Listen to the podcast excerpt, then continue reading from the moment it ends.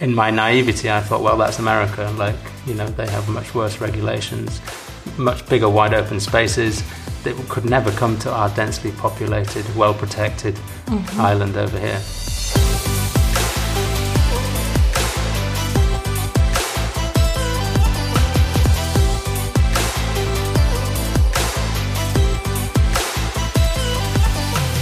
Und herzlich willkommen bei den Gedankendealern, eurem Format für das Dealen mit den äh, besten Ideen und Gedanken rund um das Thema Freundschaft, Spiritualität, Business.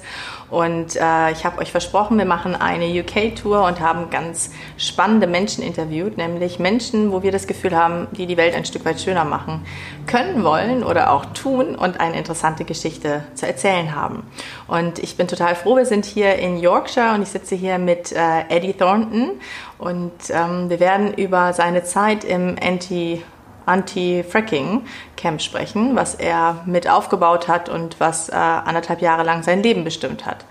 Und bevor wir das tun, werden wir so ein bisschen was über ihn persönlich erfahren, weil ich glaube, dass das relevant ist für ja, die gesamte Zeit, wie sie ihn geprägt hat. Hi, Eddie. Hi. I didn't understand a word of that. Well, I just, yeah. I can understand. You, can you can, imagine. Yeah, it's just bad things about you and uh, yeah. Your.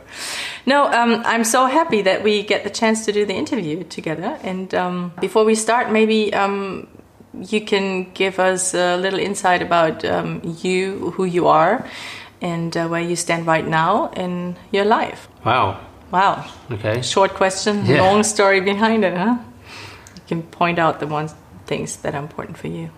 Um, I think for me, like I think to frame it in, in the kind of you're more, you're interested in my life as an activist, I suppose, um, and the journey that I made to get there perhaps is is quite interesting. And I've since you've um, asked me to do this interview, I've been like looking back. Why did I become kind of that active in in in politics and in activism? And I think it goes back to um, very young, my childhood. I grew up in this house. It was a very liberal household um, both my parents um, have liberal um, tendencies. My mum's would be called maybe a bit of a hippie. Mm. So we didn't have too many rules and regulations in our life. And then um, I was sent to Waldorf school, which again is a very free environment mm-hmm. where one can express oneself um, how you choose, and you know you, you, you, call your teachers by their first by their first names. You don't wear a uniform. Um, it's very much about self-expression, creative. Um, but then at the age of 11, I was kind of taken out of that, um, that system, that place of warmth and love, and put into a state school. Um, why?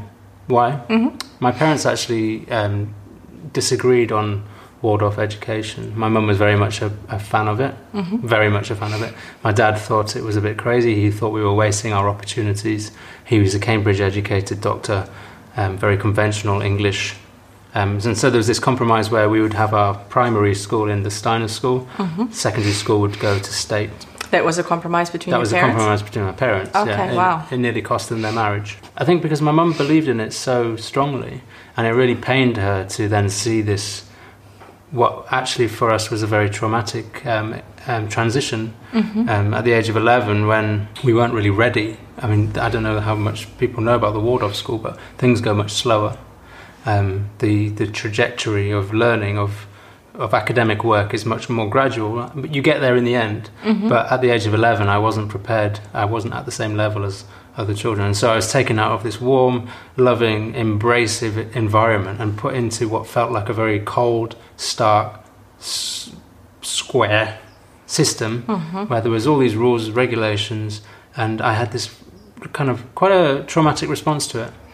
And I mean, I've been going back over um, that sort of experience in trying to understand um, why I why I am so drawn to activism and to challenging the, the, the system. And I think it was that kind of brutal baptism of fire that I found going into a state school system mm-hmm. after the Waldorf um, experience. Experience. Hmm. Hmm. Yeah. And then you graduated at the public um, school system. So from age 11 until, until what is it in, in England? Is it 17? 16, or? 17. Mm-hmm.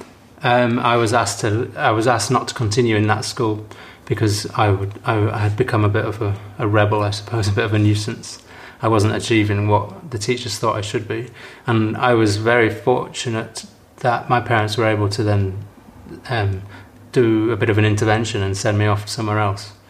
Um, and I'm really grateful for that. I know that's an, not an opportunity that most people have. Mm-hmm. Um, mm-hmm. But I went to boarding school, and that was another quite regimented system. But by that stage, I'd kind of accepted, I suppose, that some things have to be that way.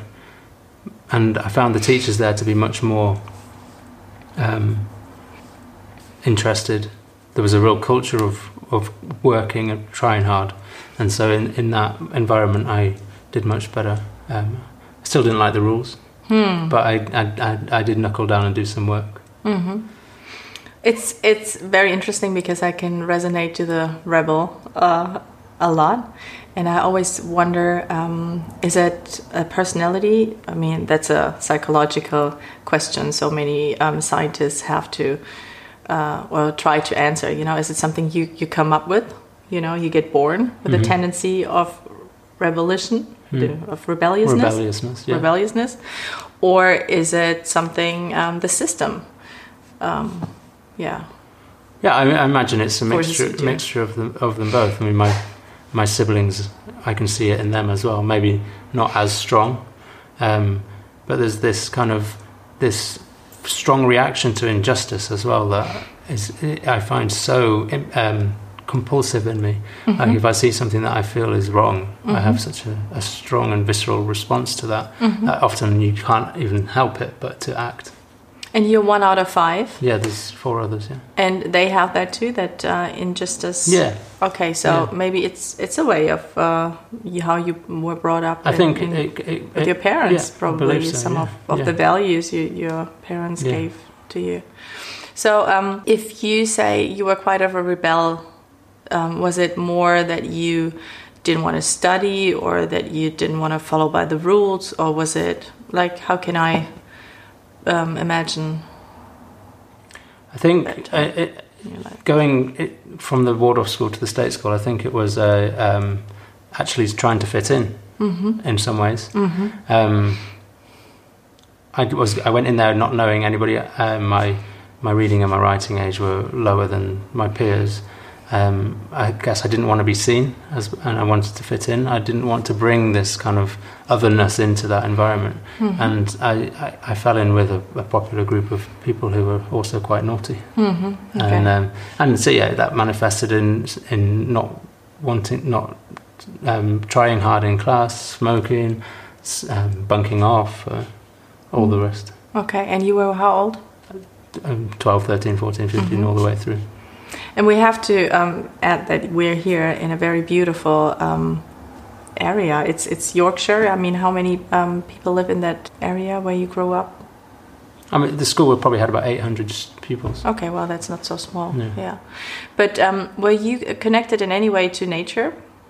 Yeah, I mean, that's, like that's sports activities. and childhood very much in nature.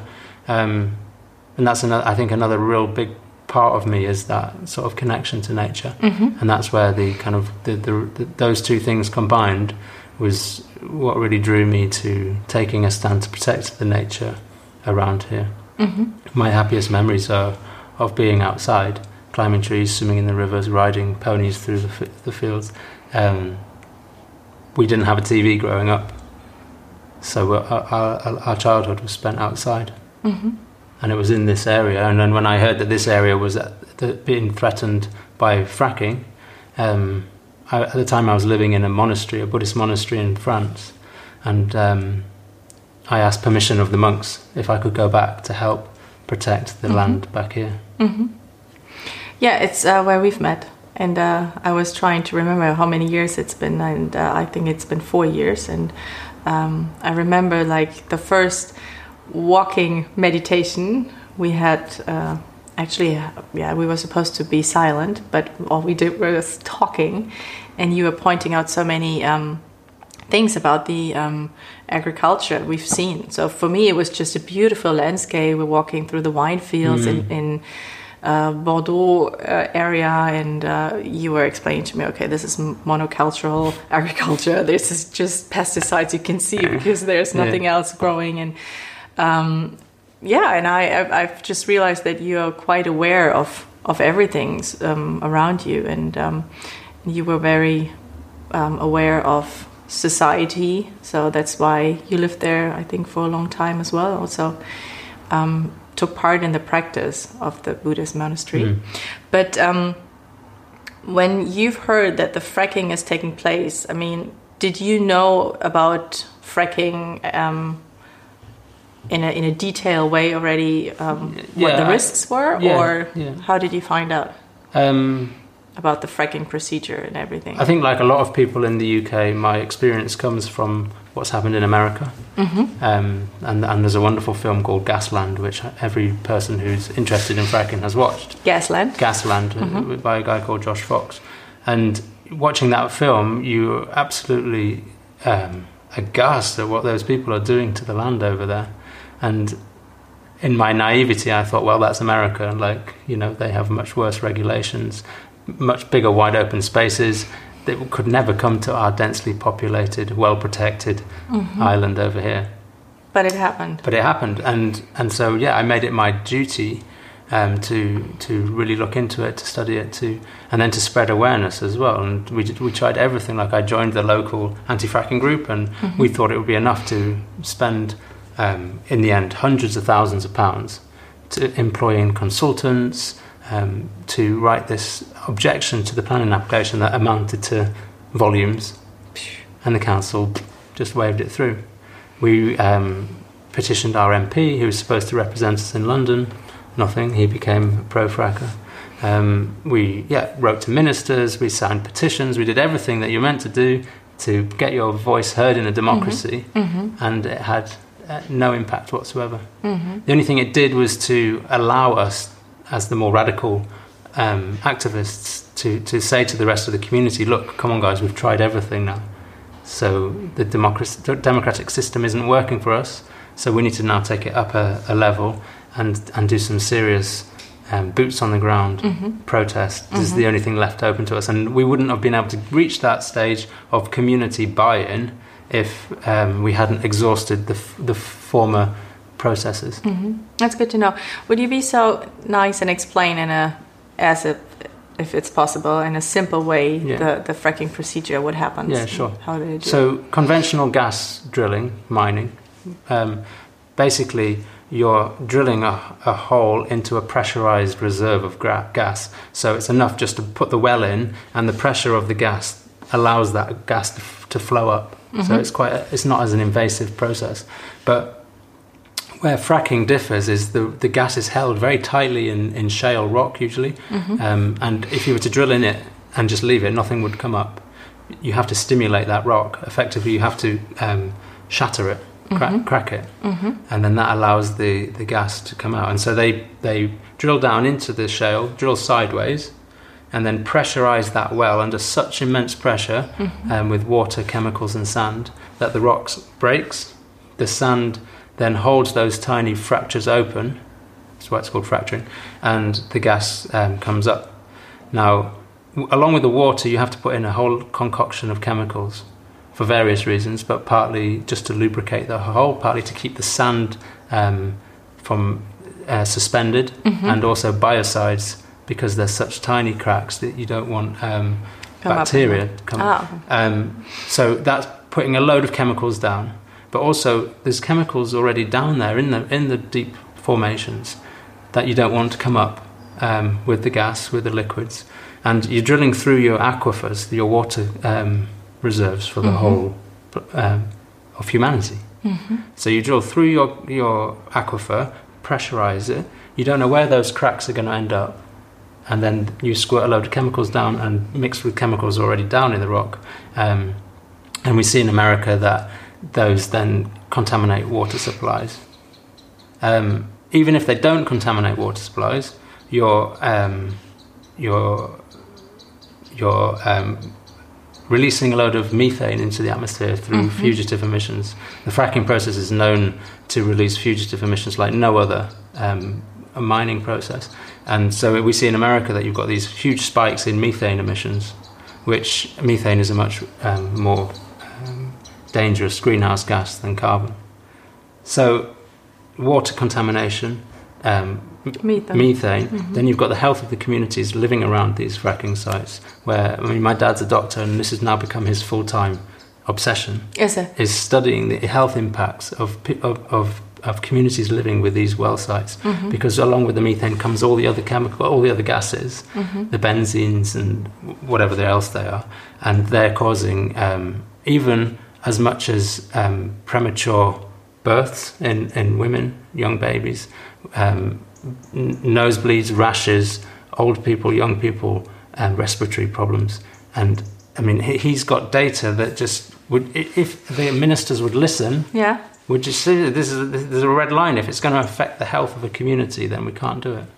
And for how long um, um, are the effects? What do the scientists say? Is it just a short-term effect um, that it has on the on the um, landscape, or is it a long-term effect? Well, the, the the only way that this industry can survive financially is if they keep drilling, because unlike a gas a normal gas well, which might have 20 years life producing gas, these things last one, two, three, maximum five years. They cost a million dollars to drill. So to carry the financial system going of the company, they need to drill and drill and drill and drill. And so what you end up with is like this. And I'm sure if anybody looks into fracking, what they see is these aerial photos where you have this network of um, like a grid across the whole landscape. One one of these wells every kilometer, every two kilometers. So you need this massive proliferation um, just to keep the finances going. And so if that's your community, you're not just going to get one well. So that well might last a year, two years, but then over those over the time you're going to have 20, 30, 40, 50 wells all around you. Wow. And so even just on a purely aesthetic level, and, and that means a lot to people. They want to live in a beautiful area. Mm-hmm. You can, you, Especially here, it's yeah, and Pennsylvania, where where the they the gasland was, like it's a beautiful area, and and you're just getting this complete industrialization mm-hmm. because it's the wells, but then you need the roads, you need the pipelines, mm-hmm. you need the processing plants, the cracking stations, and suddenly you've got a massive industry on your hands. wow. And that's before we even talk about climate change. Mm-hmm. I mean, we're told that we need to leave 80% of the known reserves of fossil fuels in the ground. And, and this shale gas is a whole nother reserve on top of that. So, I mean, we're just absolutely crazy to even think about um, trying to tap into that reserve when we're told that if we're to avoid runaway climate change, we need to leave 80% of what we already know in the Yeah. ground. Yeah, yeah. It's it's so not understandable that it's legal. It it feels so wrong in so many ways. And um, I would like to get to the point when you found out that nothing worked, Mhm. and you were in Plum Village, and then you felt okay. I have to go back. Was it just I have to see whatever comes up and how I can support, or was it already a camp? That was built up and you I- wanted to be a yeah. part of, or Yeah, I'd heard that there was there was rumblings of a camp being started, mm-hmm. and I found I thought it was really important for local people to have a voice in mm-hmm. how that camp went. I because I'm familiar with this area, I, d- I knew that it, it would be a sensitive topic to have a protest camp in this area because it's a very conservative area. Um, I also felt this calling to to, to, to do my bit, a real a real calling. Um, and so yeah, so I then when I heard they were going to start the camp just before Christmas, I asked permission from the monks to go back, um, and I think the camp had been going for two days before before I got there. So I was really trying to be one of the, the a founding member of of the camp and to help like steer it in a direction that I thought would bring in maximum support from the community. I want to um, think a little bit about because um, since I've been to Plum Village a couple times myself, it, it's very peaceful there, and um, everyone is uh, practicing mindfulness, and uh, yeah, it's it's a very respectful uh, community, the the way of communication and everything. And then um, I think after how many months have you been living there before you A went year. back? A year. Then going back home, first of all, it's just you know going back to a normal life, and then going back right away to to a to a camp life. Um, how much of a of, of a shock was that for you? Were you aware of what was happening, or were you in the beginning just so uh, I can do something, I can change, I can make a change, and warriors about it, or? I think I, I think I remember riding this wave of, of mindfulness from from Plum Village. Like mm-hmm. I've like I've just spent a year practicing within this beautiful community, uh, full of people just speaking lovely to each other, yeah. and that kind of lifted me. And yeah, all I can describe it as is as a wave. And and so those first few months in the camp, I actually I, I kind of retained that a mm-hmm. little bit. I think, and I'd hope I hope to be able to say that I was quite a calming influence um, in, in, among the activists. But like we're told in Plum Village and in any other practice community, like if you don't use it, you lose it. Mm. And also, if you don't have a sangha around you, it's very hard to carry on being a practitioner. Were you meditating? Uh, I was, at the but, camp? Yeah, but um, I found that my peace, um, my tolerance, uh, all those kind of warm feelings that you live with in Plum Village started to ebb. Mm-hmm. And I, as I grew tired and cold and mm-hmm. um, disillusioned sometimes with how things were going, and I found myself, yeah, coming down from that wave and and feeling all those difficult emotions of anger, frustration, that um, yeah, that one doesn't want to necessarily necessarily feel. But yeah, it was a, it was a really tough life, and and there wasn't that practice energy around us to sort of to hold it together. Mm-hmm. Um, I don't know if we mentioned it before, but it, it, lasted one and a half years, and you were successful with it. Mm. But um, you've paid a high price, and you say that you still suffer from that experience in a traumatic yeah. um, amount. And um, some of the other people who were with you at that camp um, are suffering the same way. Mm there was a time that some of the brothers came over and, and visited. And sisters, yeah. And sisters. Was, yeah, yeah. How many came? I think there was about six or eight. Wow. yeah. Did you ask them, or was it? No, I asked. So them. you, you stayed in touch with yeah. them during that time, and yeah. and and it and it happened that they they were going to go on tour in the UK at the same time as our protest was officially kicking off because we'd seen that these permissions were coming through. It all looked like it was going to start in August. Um, and yeah, so the timing was perfect. And I just said, "Can you come and do a weekend with us before things kick off?" Mm-hmm. And th- they thankfully did. And there's a sister Annabelle who was actually a Greenham Common woman. She lived in the Greenham Common protest camp.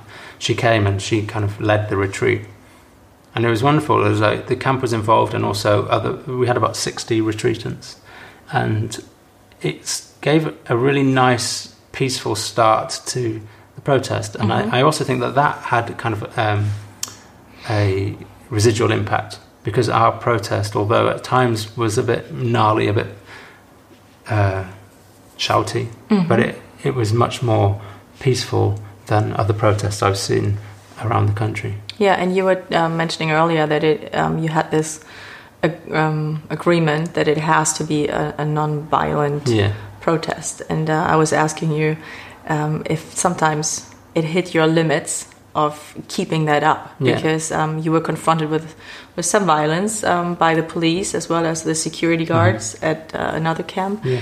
and uh, not just by yourself but also about what you've seen with other people mm. I mean there yeah, were also some difficult. elderly people yeah. there yeah it's very difficult um, but there is just this unspoken law amongst campaigners there's that this non-violence is the only way like it's just not even a question you, you just don't even think about raising a fist against a security person, against a gas worker, against the police. It just doesn't even come into your head. Mm-hmm. Even though the aggression that you receive um, is, is, is real and it is painful. Um, yeah, and you talk about the reaction to living on the camp for a year and a half, and I think a lot of that sort of fight or flight reflex, which you have to kind of subdue in some mm-hmm. ways, um, is internalized and, and is still now being processed by me and, and others from the camp. Yeah. Um, I said to you earlier, we weren't on camera, but I was like, I have these recurring nightmares that still happen most nights, and, and in the camps, we haven't been in the camp for more than a year. Mm. Um, but that sort of time between three and four thirty in the morning, when something happens, I mean, this is it's a well known amongst people with depression or anxiety that that's the time where you wake up and you wake up with this adrenaline And for me, it's this feeling like I'm dying, or that I've accepted that I'm dying. Um, something happens where I have to get out of bed because I've allowed myself to die. Hmm. And so I jump out of bed and I'm sweating, and I'm and often I don't get back to sleep. You actually jump out of bed? Yeah, physically have to get out of bed When did it start? You laughing? during the camp. oh, during the camp already? Yeah. And you're laughing why? Well, I don't know. Just I don't know. Hmm. Make light of it. Yeah. Yeah. No, but and and you know we've got people on the camp who've got PTSD now, and it's really sad because you're like that was just one fight, that was just one battle. We've got such a big job on our hands if we're going to like overthrow capitalism and change the world. and So here's already your- your- that was one fracking site, Yeah. and it was successful. But the human cost of it was so immense that it's not a sustainable model. Hmm. So I find that quite difficult, and you know we need to re totally reimagine the way that we take action. And I was recently back in Plum Village actually, um, and they are really like now engaged with um, environmentalism and activism. They're getting involved with Extinction Rebellion, and Wow. there was this this packed room packed full of people watching this documentary about our campaign, and we had a question and, and answer session afterwards. And I was just saying, like, if you guys were there, Yeah. peaceful uh, practitioners who have learned to look after yourselves, Mm-hmm. it would have been a different story. Mm-hmm. And and I think the time there was a lot of people within the spiritual communities who are doing a lot of work on themselves, and that's brilliant. Like that's necessary work, and it has to be done. But I think now we've come to the point of an emergency in terms of saving our planet for everybody. That that inner work has to now be done in conjunction with outer work. Mm-hmm. And the people who know how to look after themselves have now a duty to form a spiritual army Mm-hmm. and take peaceful action to, to, to stop these large corporations and governments from ransacking the planet. So where are we standing right now, Eddie? What is that? So, uh, yeah, behind us is the fracking site that um, our community has been opposing for so many years. Um, we started the camp um, when they were trying when they were trying to bring in all the fracking equipment. Um, because at that stage, it was really clear that this was now going to go ahead. We'd, we'd um, opposed all the planning applications. We'd written to the government. We'd tried to get our MP on side. None of that worked. Um, so we created a, a protection camp down the road and it was our intention to raise awareness of the fact that all this fracking equipment was coming Mm-hmm. um, and the danger that presented, but also to try and slow it down and to stop it if we could. Because once you slow it down, they might run out of money. Is that the? Well, the idea is that you make it as difficult as possible for them to do it, and and um, we were pretty fatalistic, I suppose, about the result of this one. We thought they would probably frack this one, but we wanted to make it so hard for them, for the company, um, for the council, for the police, for everybody, that they would cons- reconsider um, more of these sites around our area. Okay, so making an uh, quite an expensive example of how it would look like if they would do it over Yeah. and over again, Yeah. and then We wanted to send a clear message society. like, if you want to do this, you are going to have to send 100 police officers every day to every single fracking site. Mhm. And that's what they sent to this one. That's and- what my question is going to be. So, how many policemen were there in the? So, um, Operation Kingfisher, they called it. Normally in this area, we have two police officers working at a time. Um, it's very under policed. Um, local people complain about burglaries not being investigated and things like that. But um, the police were able to send 100 police officers. Wow. and and that was to a very peaceful community-led protest um, outside the gates of a corporation and and those 100 police officers were basically acting as a private army for for the for a corporation Um, how can they make it possible that um, they can hire so many policemen from out the whole county to to a fracking thing to an economical project? How is that possible? Because Um, it's state police. yeah me, it's state police it's pushing a an agenda of the government though they wanted this they were very much pushing for fracking to take off in this country it was a, a flagship policy of the government they really wanted it to happen but on a more sinister level i think is they just want to squash any dissent Mhm. they cannot handle it if the citizens stand up because it really shakes the foundation of the of the facade really Mhm. that they are holding up uh, because really, without our consent, they have no power. Mm-hmm. Um, and if enough of us stand up, they can't do anything. So when you have these little pockets of resistance, like we found here, they, they try and stamp it out um, with a heavy boot. Okay. So we just passed um, the area where you had the camp. Um, it's just a couple minutes Mhm. um, up the street. How often did you guys come to the area here? Well, it was every day. So the camp was a place where activists from further afield could come and live. But our protest was focused um, on the gate to the to the fracking site there. So we would go down seven seven thirty every morning, have breakfast at the gate. Um, sometimes much earlier. If All of you, or would you go? We, we'd have to leave some people at camp to hold it there. Mhm. But the protest was largely made up of the local community. Um, the camp was there as a sort of a catalyst, Mhm. as a symbol, and as a um, something to help normalise this idea of, of civil disobedience in an area where people hadn't done anything like that before. They, Mhm. they were very trusting of the police and of the government, and so the camp was there to sort of foster this idea of dissent, and, and in that respect, it really worked. Wow. And for how how many hours were you standing at the gate protesting? Uh, it depends, but there was a presence there throughout the day. I mean, they had they were they had permission to operate between the hours of seven thirty and five thirty, I think, and there was a protest um, during that time every day. Sometimes we would do more um, heavy direct action, blockades and such, um, and they would have to start much earlier in the so four o'clock in the morning, five o'clock in the morning, because the police became aware of our tactics and started coming much earlier. So if we wanted to get a blockade, something to block the gate, we'd have to start going very early in the morning. And to change your tactic Mm-hmm. um, many times. Yeah. I remember one um, uh, video uh, on social media where you were sitting on a hill and were all dragged Mm. down the hill. So was that also? That was actually in Lancashire, a different fracking site. Ah, okay. So we went over to show solidarity to another community, um, and they they were facing a much bigger opponent in in the, in Cuadrilla, um, and they were building the pad, building their frac site, and so they needed a lot of um, aggregate rubble, Mhm. stone, and we discovered where that stone was being kept, and so we went there as a symbol. I mean, we we knew we couldn't stop them from building this pad, but we just wanted to highlight that Yeah. this is what's happening. And so we occupied this mountain of stone for a short while. And they sent their security guards onto this site that they didn't own. And yeah, I mean, you can see in the video they were incredibly violent towards towards the protect- protesters. And that's kind of the level of aggression that people in this business have to kind of take, um, both from security guards but also from the police. Um, we're a non-violent movement, and everybody is 100% committed to that. But that doesn't mean violence doesn't come our way. hmm How did you make sure that everyone is committed to that? Is that like? Did you have like a code of honor when you when you as activists um, joined the camp, Mm. and then you have an interview, or how do I have to? It's nothing as that. formal as that, but it's just it's just it's just an accepted thing amongst all activists. Like once you use violence against the state, you've lost because they Mhm. will always be able to outgun you. And in in that sense, your non-violence is the most powerful thing you have hmm um, because it shows them up um, when you are very peaceful.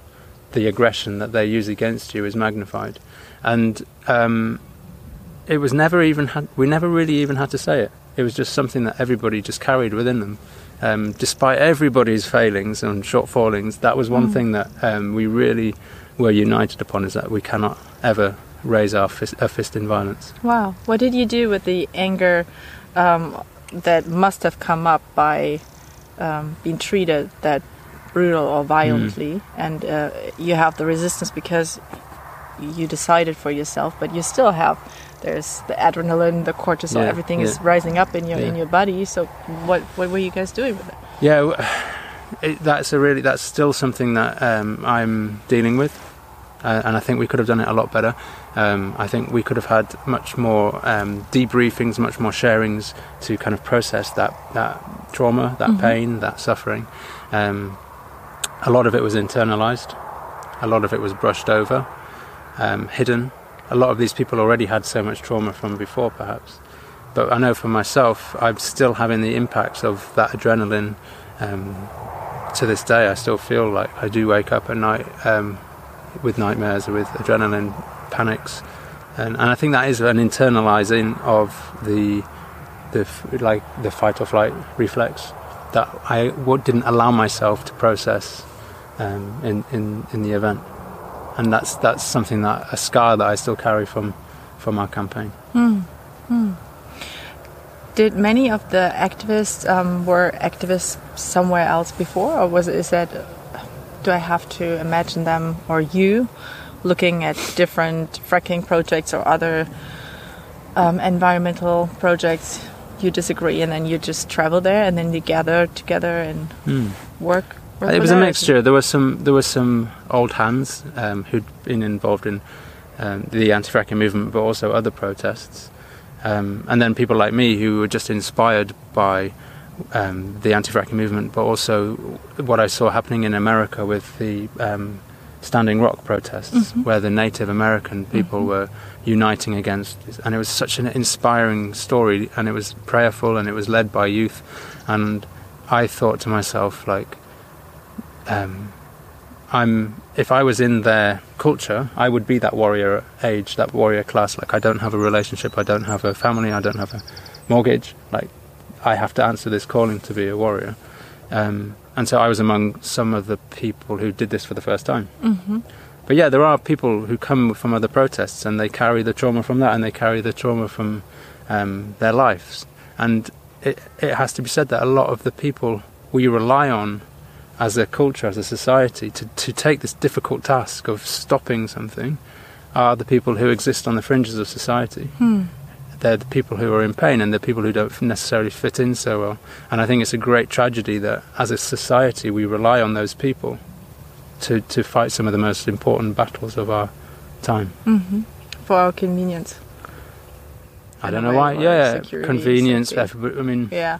this is a fight that we should all be fighting.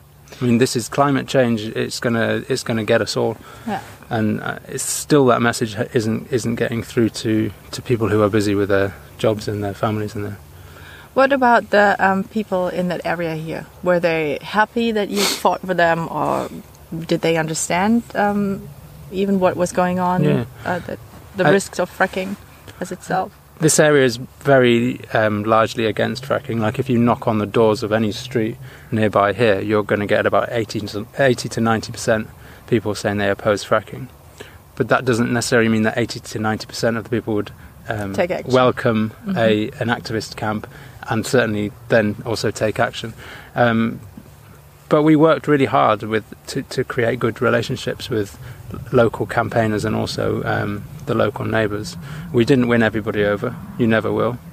Um, and it's the people you don't win over you remember, I guess. And that was quite, yeah, it was quite sad to think that we were here to protect this place, and yet some of the people who lived here didn't support that. But by la- by and large, the vast majority of the local people were supportive of us. And I mean, on the first day of the protest, we had hundred people, and most of them didn't come from the camp. Most of them were locals, blockading the gate. Wow, wow. Yeah. Um, blockading um, the gate. I, you you had this. How do you call it when your Like, arms Yeah, lock-on tubes. lock yeah. on tubes? Um, and uh, you see that on many different um, um, protest Mm-hmm. protests. Um, why is that a, a tool you use? Why is it so It's it's effective? Because um, if you were just you, your body, Yeah. a police officer, two police officers can pick you up and drag you out of the way, and that's you moved for the day. That you could be arrested, um, definitely dragged away. But if you then um, add some concrete and metal, heavy uh, materials to the mix, and another person locked onto your arm, they can't just pull you out of the way. So you're, you're sort of forcing the police into a health and safety predicament. Mm-hmm. They have to call a special team that comes and takes a long time cutting you out. So for the s- f- f- two people can then blockade the site for a whole day. Mm-hmm. It's just a it's a, a, way of buying time. But I mean, what do you do? I mean, you, you, you have to go to the toilet at one point. Sorry, I'm curious. Of how do you do that? Well, I mean, you either decide not to, Okay. or you have a free hand and a bottle. okay. Harder for a lady. Yeah. Some people wear um, adult nappies. Okay. No, you really know you're not serious. Yeah, they do. Okay. Good. It's very uncomfortable, and you get cold and you get cramp and you're hungry and it's it's quite stressful because you're in a very vulnerable position. But you know, it, you do what you got to do. You do. have a bigger mission to do, so that doesn't matter at the Mm. time. Wow. Um, you said earlier that there was a tactic from the police um, because you got arrested um, a couple of times and quite early from the beginning. Yeah. So you were you you couldn't even go back to Mm. the area. Can you explain Yeah, again? The, the again, it's a really well-known tactic um, used by police forces around the country in, in protest environments. They um, they will arrest certain people, usually young men, um, multiple times for perhaps not so um, worthy reasons or reasons that would stack up in court. But they are able then to go to a judge and say, "Hey, look, this guy's been arrested three, four, five times. He keeps coming back, causing offences. can you put a restriction on his movements until he gets to trial? Mhm. So the judge looks at that and says, okay, yeah, it looks like this person is is create, uh, causing, um, committing multiple offences. Mhm. And in my case, the judge ruled that I wasn't allowed on the road that serves this fracking site. Now he didn't know that all the cases against me were incredibly weak and didn't wouldn't in the end reach court. So he's just counting, and he sees there. He just sees a, a list, Okay, and, a and so he's and, and in the end, I was banned from that road for nine months, um, and none of those cases got to court. But it effectively meant I could not join in in that protest, and so the police, in in effect, got what they wanted. So they, they use, I mean, in Germany, where you're from, or in France, the police, I think, are more honest. They just hit you with a stick. but in the UK, they use all these dirty psychological, I don't know what's better. I don't know, Do Yeah. they? Yeah. but in in the UK we experience much more sort of infiltration, psychological profiling, Is that it? kind Yeah. of thing. Yeah. Wow. So there's a big um, scandal at the moment, um, and the, the hashtag that's on social media is Spy Cops, Mhm. and it's through the 80s and 90s, lots of dissident and left wing and um, political movements and environmental movements were infiltrated by the police. And they went as far as having relationships with people within those movements. Some even had children with women in those movements. And then uh, after four or five years, they just disappear from their lives. And really, all they were doing was spying on, on what were non violent um, groups doing nothing illegal. And you think that it's still um, I think social media now has taken the place of that a lot. I think Mhm. we're far, all far too free with what we share on social media, and it's very easy for the police to keep tabs on us that way. But I don't doubt that our, our movements are still being infiltrated as well.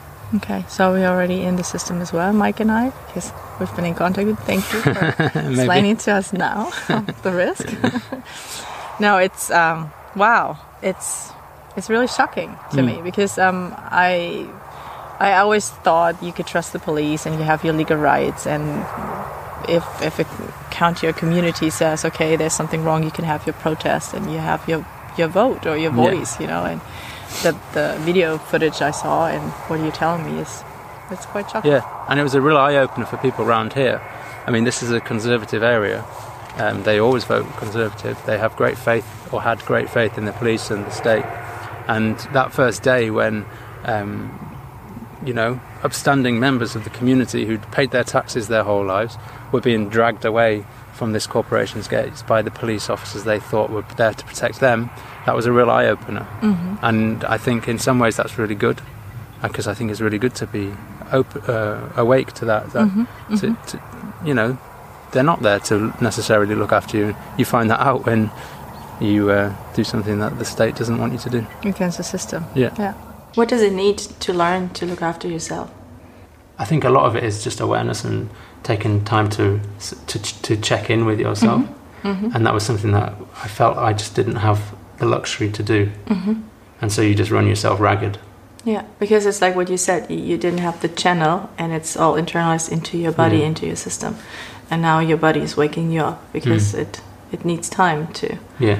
deal with I, those th- I think, and also in the moment, um, what I would do differently, and especially if I had others around me who were kind of committed to a more of a spiritual path, would be to process what was going on in the time it was happening, or at Mhm. least that evening. So after a hard day where you've been thrown around, arrested, whatever, you can come back to your camp, Mhm. and in a safe space, you can have a bit of a debrief, like without obsessing about the story of what happened. You can just talk Sharing. about the feelings Yeah, like what that did, what that felt to you, and just by expressing it in a circle in a safe space where people are listening and compassionate, I think that goes a long way to then releasing some of the Mhm. uh, that adrenaline fight or flight reflex that Mhm. we all internalized, or um, in honesty, drank a beer to stop feeling. hmm So you never had that sharing? No, None of none of the um, activists. not in our camp. No. No, and that's a deep regret of mine. And I think that for it, for a campaign to be successful, I, I really believe that that is a necessity. hmm hmm Um, you were arrested quite some times, Mhm. and um, in, when we arrived yesterday, you just had your last court, Court case. and uh, everything was dropped, right? My Or- first, my first trial, where I was um, arrested for locking on re- with the, the blockade in Mhm, a, an entrance to a gas site. That w- I was convicted of that, but I've had seven since where they've all been dropped, and that's not uncommon for for activists. Um, the police tend to bring cases more readily against protesters than they might other people. But how do they catch up to that? If you say there's a tactic, so is there? Do I have to imagine there's a file for the police? Uh, you know, okay, here are activists. This is how you deal with them. And I'm sure there is, yeah. yeah, Yeah. that's the way. Because we see the same tactics used by um, police forces around the country. I think there's a national strategy. And not only that, they actually, uh, the UK police label um, anti fracking campaigners as domestic extremists and use their counter terrorism um, department to police us. I remember um, some of the uh, footage uh, you shared on social media that someone, conf- I don't even know if it was you or someone else, confronted um, a security guard or a policeman about you don't have to do it. You know, you, you, you don't have to do it in, in a very humanizing Mm. way, you know, like um, in a way try to empower the other one to start think about what you're actually doing here because you're human and you don't have to Yeah. um, but it didn't work. And to me, that was, I think it was such a great idea to do that Yeah. um, and not build up. uh, Oh, you know, a definitely, like, it's- It's a waste of time and it doesn't help you, it doesn't help the movement. It just entrenches the other side if you come at them with Mhm. aggression or Mhm. even this idea of otherness. Like, f- it's far more powerful to forgive them and embrace them. Mhm. It's hard to do. Yeah. It's hard to do when they're being rough with you and especially with the police. But um, Have you ever been successful, like with with one policeman or with uh, one security guard? but there was um, there's this beautiful story of um, a lorry driver turning up at um, a gas site. Mhm. This just down the road, um, and there was I wasn't there, but there was a couple of protesters there, and they reasoned with him. They said, "Mate, do you know what you're doing? Do you know what's on the back of your wagon? Do you know what that's going to be used for?" And he stopped and talked to them.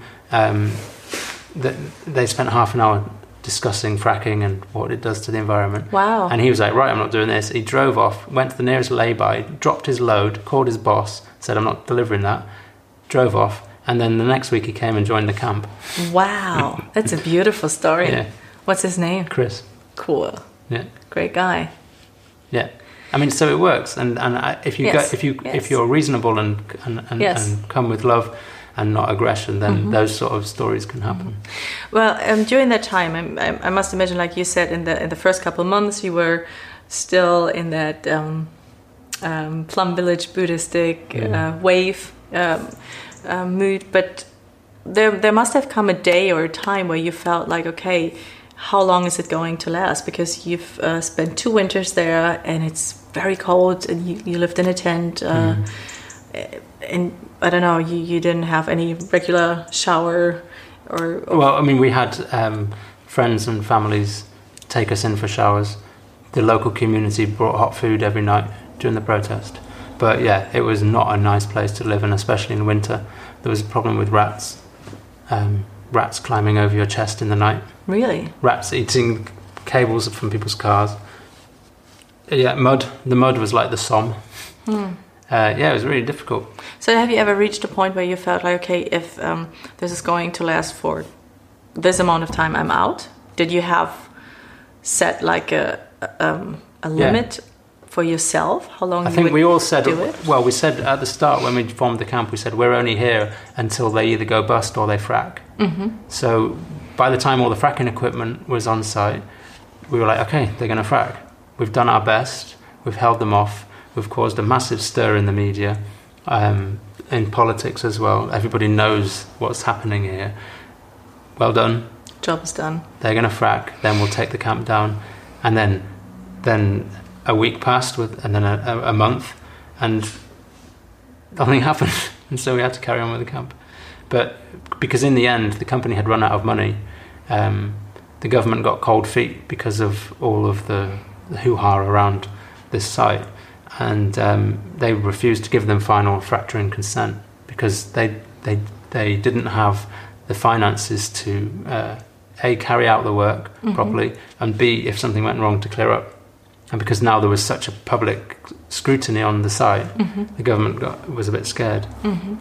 So then, in the end, against all odds, the the fracking equipment started getting pulled off the site, and it felt like a bit of a miracle. How was that? I think by that stage we were just absolutely buggered. We were done, and it was hard. It's it took a lot of time before it felt like a victory. Mm-hmm. But yeah, I think it was an amazing victory, and it shows um, what a community that's united can achieve. And for me, that is the most important lesson. And it's what I tell anybody who is, will listen is like you have so much power.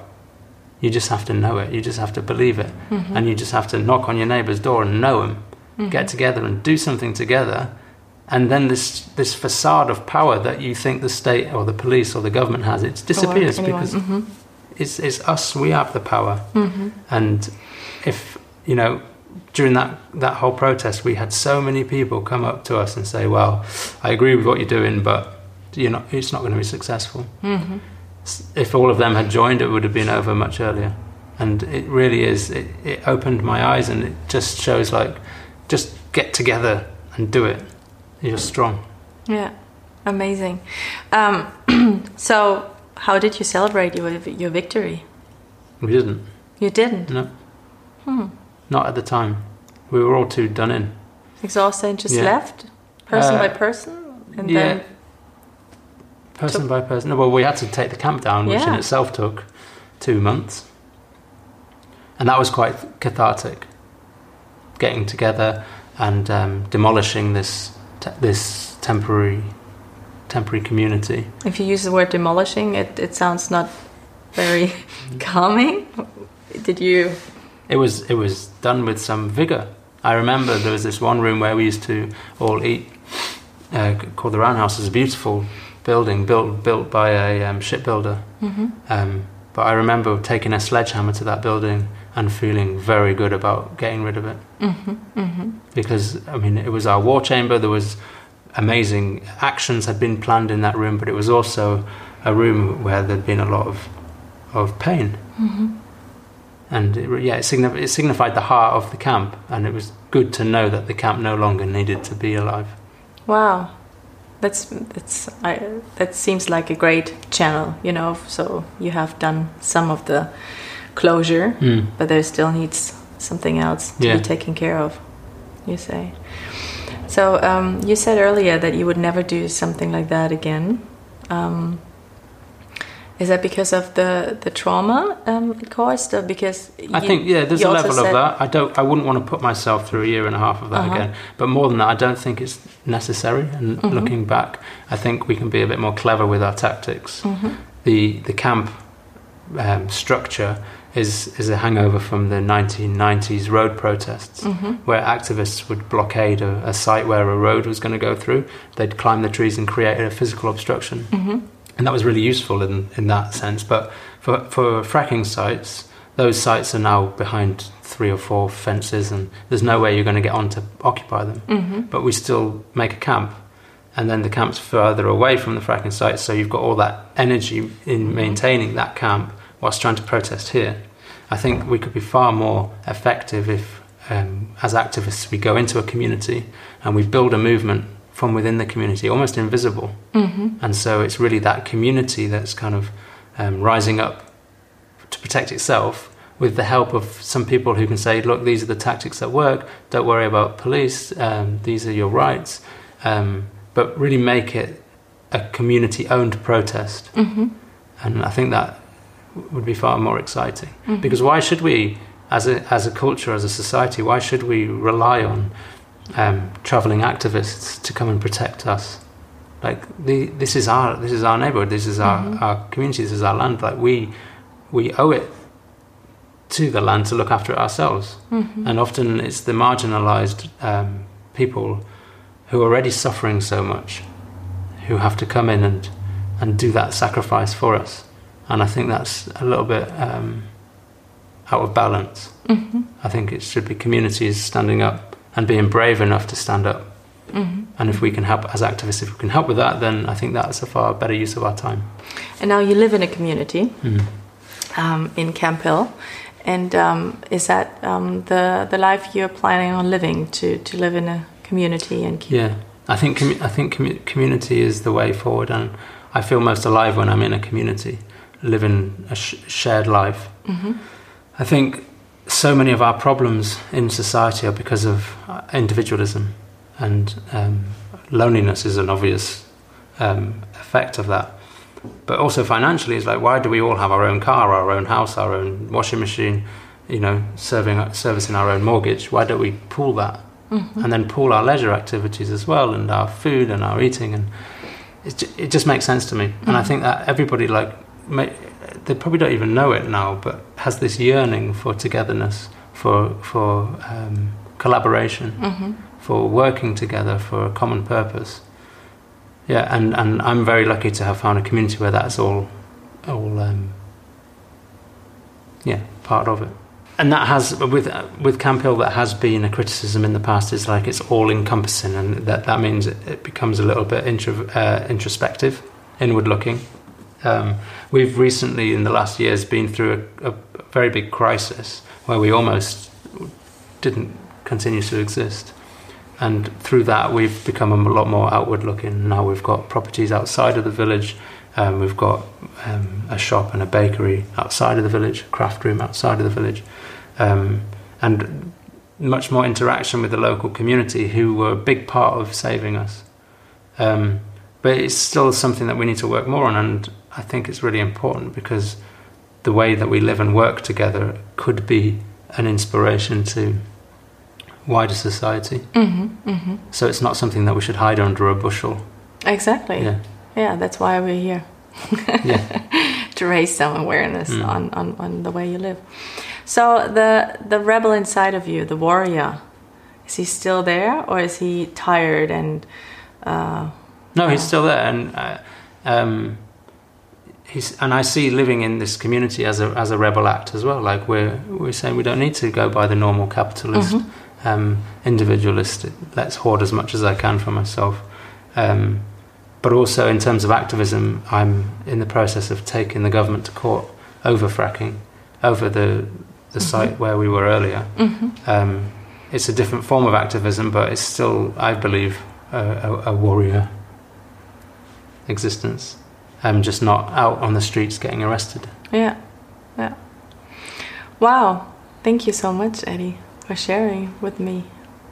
Um, is there anything you want us to put in the show notes? Um, of course, Camphill, we're going to put in the show notes. Mm. Anything you want to raise? Well, I mean, I would really, or You're I anti-fracking. yeah, I would really appreciate any help towards this um, court case that I'm I'm taking. Mhm. We've re- we raised our initial fundraising target, which was ten thousand pounds, but that that's what gets the lawyers out of bed. We've also had to em- employ a public finances expert, and to take it all the way to the High Court in London, um, it's going to cost about thirty-five thousand pounds. Mhm. So if I could put a, a link to our crowdfunder, Yes. that'd be really good. Yeah. Um, we've got a strong chance of winning, according to the lawyers. Uh, they think the government's broken the law, Mm-hmm. um, and so they're quite confident. And I'd really love the opportunity to close this site down for good. Because you're not sure yet. It could, Yeah. I mean, the license still exists. They Mhm. could come back tomorrow, but Wow. but this court case would, we hope, um, mean that that license is revoked. Okay. Okay. Yeah, we'll put it all in the show notes. Let me know if there's anything else I can do to contribute to the things you're doing. Um, Bring your family and move in the community. yeah. Well, Mike is uh, behind the camera. We already said that. no, it's a beautiful place, and it it seems like a very um, warm place, and it's so natural and Mm. authentic. It's I already feel like after just being here for a couple hours, like I'm slowing down. Mm. Or it has been the CBD oil you gave me. no, no, but okay. it is, it's legal it's, in Germany, so I'm yeah, fine it's with legal that. here So. It's uh, it's No, a very I'm- healing place. It it seems to be, and it's uh, something. It has to do, I think, with addressing and talking to people on a very natural way of of human beings, you know, and don't make any differences Mm. and about Abilities. abilities, um, age, gender. I would think it's it's just all, yeah, an equal view, a perspective of, of humans and people. Thank you very much. You're welcome. Thanks for coming. Ja, ihr Lieben, ähm, ich bin total reingezogen und in meinem Kopf arbeitet schon, was äh, ich machen kann. Und ich wünsche mir natürlich, dass, wenn ihr das seht, dass ihr euch zum einen über äh, Fracking informiert. In Deutschland ist es verboten. Aber ähm, es ist auf jeden Fall etwas, wo wir einfach ein Bewusstsein für haben müssen, was passiert gerade in unserer ähm, aktuellen Phase. Und dann auch natürlich die Überlegung, was gibt es für Lebenskonzepte? Also schaut es euch an. Ich ähm, glaube, dass wir da uns eine ganze Menge von mit abgucken können. Wir haben noch mal einen Podcast gemacht mit äh, Mark Barber, der auch in Camp Hill wohnt, der noch ein bisschen mehr über den, äh, die Community spricht. Und wenn ihr Fragen habt an Eddie, if, you, if someone has any questions, we can uh, forward them to you. Absolutely, yeah. Ja. Und ansonsten, äh, Kommentare sind immer willkommen, Likes natürlich auch und abonniert äh, das Format Gedankendealer. Vielen Dank, dass ihr dabei wart und äh, liebste Grüße hier aus Yorkshire. Bye bye.